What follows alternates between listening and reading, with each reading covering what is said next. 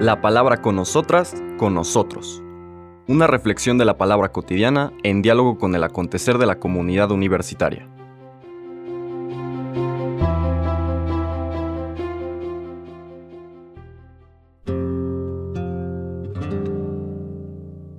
Hola, buenos días.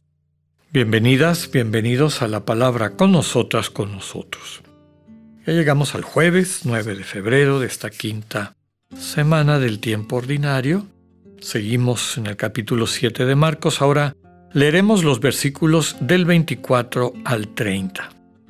Aunque la escena cambia, inclusive cambia de país, porque el Señor deja el territorio de Galilea para irse fuera, la enseñanza es la misma. No hemos salido de este bloque temático de Marcos, que básicamente es comparar a Jesús con los otros maestros, con los otros líderes. ¿no? Ya dejó de ser enmascarada la práctica vana, sin sentido, de estos fariseos y maestros de la ley que vienen de Jerusalén. Y ahora vamos a una escena muy curiosa que hemos escuchado en ocasiones y que más de algún creyente lo deja perplejo por la manera como nos la presenta Marcos y que también encontramos en los otros evangelios sinópticos. Dice así. En aquel tiempo Jesús salió de Genezaret y se fue a la región donde se encuentra Tiro. Entró en una casa, porque no quería que nadie se enterara de que estaba ahí, pero no pudo pasar inadvertido. Una mujer que tenía una niña poseída por un espíritu impuro se enteró enseguida, fue a buscarlo y se postró a sus pies. Cuando aquella mujer una siria de Fenicia y pagana, le rogaba a Jesús que le sacara el demonio a su hija, él le respondió, Deja que coman primero los hijos. No está bien quitarles el pan a los hijos para echárselo a los perritos. La mujer le replicó, Sí, señor, pero también es cierto que los perritos, debajo de la mesa, comen las migajas que tiran los niños. Entonces Jesús le contestó, anda, vete. Por eso que has dicho, el demonio ha salido ya de tu hija. Al llegar a su casa, la mujer encontró a su hija recostada en la cama, y ya el demonio había salido de ella. Palabra del Señor. En la secuencia de escenas y enseñanzas de Marcos, y recuerden lo que les he comentado varias veces, nosotros ya no tenemos la sensibilidad, hay que cultivarla, se puede desde luego desarrollar, de los pueblos de aquella época que ante el relato que escuchaban empezaban a vivir el relato, se metían al cuento. Los buenos cuentacuentos hacían ese milagro. Entonces quienes estaban escuchando este relato en aquella época seguramente recordaban escenas similares anteriores. La semana pasada vimos una, una escena bíblica, una perícopa, que es el nombre técnico que hemos dicho varias veces, una perícopa donde hay dos historias entrelazadas, recuerden ustedes. La historia de Jairo, el oficial de la sinagoga que tiene una hija enferma que está por morir, que va a Jesús, se postra ante él y le pide que cura a su hija. Y Marcos intercala en ese relato el relato de una mujer desesperada, ambos desesperados, que tiene una hemorragia por 12 años, los mismos años de vida de la hija de Jairo, y que también después de que se acerca a Jesús y es curada, se postra ante él para revelarle cuál es su situación. Bueno, aquí vemos paralelos, ¿no? Esta mujer sirofenicia tiene una hija enferma, como Jairo tiene una hija enferma. Y esta mujer que nos presenta el texto que tiene la hemorragia, no conocemos su nombre. Tampoco conocemos el nombre de la mujer sirofenicia. Pero a diferencia de la mujer con la hemorragia, la sirofenicia sí habla. Entonces aquí vemos una progresión. de las mujeres que están totalmente excluidas, ni siquiera el nombre sabemos, ahora empiezan a hablar. No solamente están presentes, lo cual es un gran paso. Aquí no es el marido de la mujer, ni nunca nos enteramos de si está casado o qué. Es ella la que toma la iniciativa para pedirle a Jesús que sane a su hija. También es muy importante subrayar ante algunas interpretaciones que he escuchado que si Jesús es, como todos los judíos, que maltrata a la gente que no era de su, de pueblo y que eso es lo que está detrás de su frase. No es parte esa visión del el relato de Marcos y de lo que nos está tratando de enseñar la sensibilidad.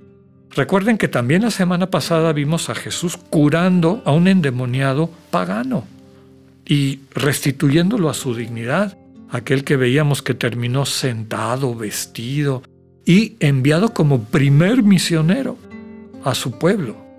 Como veremos en el relato de mañana, Jesús también cura a personas de otras tradiciones. No es un, digamos, un, xenófobo o un chauvinista judío. ¿no? Entonces tenemos que buscar, aquí hay un mensaje más profundo, más profundo. Jesús está fuera del territorio de Israel, por lo tanto está en un lugar pagano. Aquí hay una mujer sirofenicia. Luego, pagana es la traducción al español del término griego. Originalmente decía que era Siria de Fenicia y griega, ese griego, hace referencia a su religión. Cree en los dioses griegos y la religión que practica está vinculada a esos dioses. Bueno, tanto esta mujer como Jesús, dentro del contexto del imperio romano, son personas despreciables. De hecho, algunos de los grandes autores de la antigüedad romana consideraban algunos pueblos dignos de ser esclavizados, o, indignos de la ciudadanía, y por lo tanto se les esclavizaba. Y entre ellos estaban los, los fenicios. Recuerden ustedes que fueron los archienemigos de Roma en las guerras púnicas. Bueno, este, tanto ellos como los judíos eran vistos con desprecio por el pueblo romano. En este contexto, Jesús, esta mujer que confía en el Señor y la imagen de esa confianza que retomamos del relato de la semana pasada de Jairo y la mujer hemorroísa es esto de postrarse ante Jesús. O sea, me rindo a ti. tú tienes ese poder. Jesús la trata como a lo mejor está acostumbrada a que la traten. Es digna, es sujeta de ser esclava pertenece a uno de estos pueblos que históricamente ha sido humillado por Roma. Entonces, esta mesa de los hijos no necesariamente es la, mesa de los judíos, es la mesa de los poderosos. Y la mujer le dice, le contesta, es la única vez en todo el Evangelio de Marcos que alguien le dice a Jesús, Señor, Kyrie, en vocativo, ¿no? Sí, Señor, la única que reconoce a Jesús como Señor. Y le dice que debajo de la mesa, aquellos que están así también comparten finalmente el alimento que permite que todos los que viven en esa casa subsistan y sobrevivan. Entonces es como una declaración de nosotros nos sentimos parte de esa familia como tanto en la antigüedad como ahora los animales domésticos eran parte de la familia. Y aquí hay algo muy interesante. Jesús le dice a la mujer, anda y vete. Por eso que has dicho, por esa actitud que ha crecido en ti, y esa actitud viene de su interacción con Jesús. Primero está la confianza absoluta. Me pongo en tus manos, Señor. Y esa interacción con Jesús que suena dolorosa, como muchas veces nos pasa en la experiencia de oración, de profundización de nuestra vida con el Señor, a veces nos, nos dice, nos transmite cosas que nos duelen, pero finalmente terminan liberándonos. Yo soy humana, reconoce esta mujer. Soy humana, no soy un animal.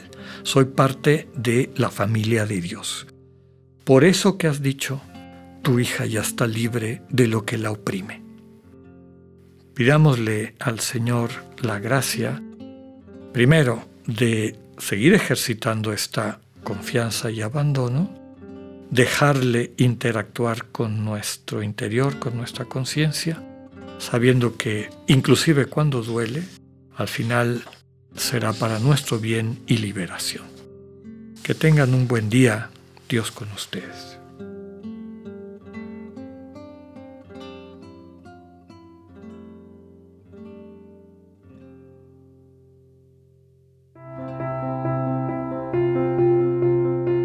Acabamos de escuchar el mensaje del Padre Alexander Satirka. Escúchalo de lunes a viernes a las 8.45 de la mañana por radiveroleón.com o a través de nuestra app gratuita para iOS y Android. Radivero León, no todo está dicho.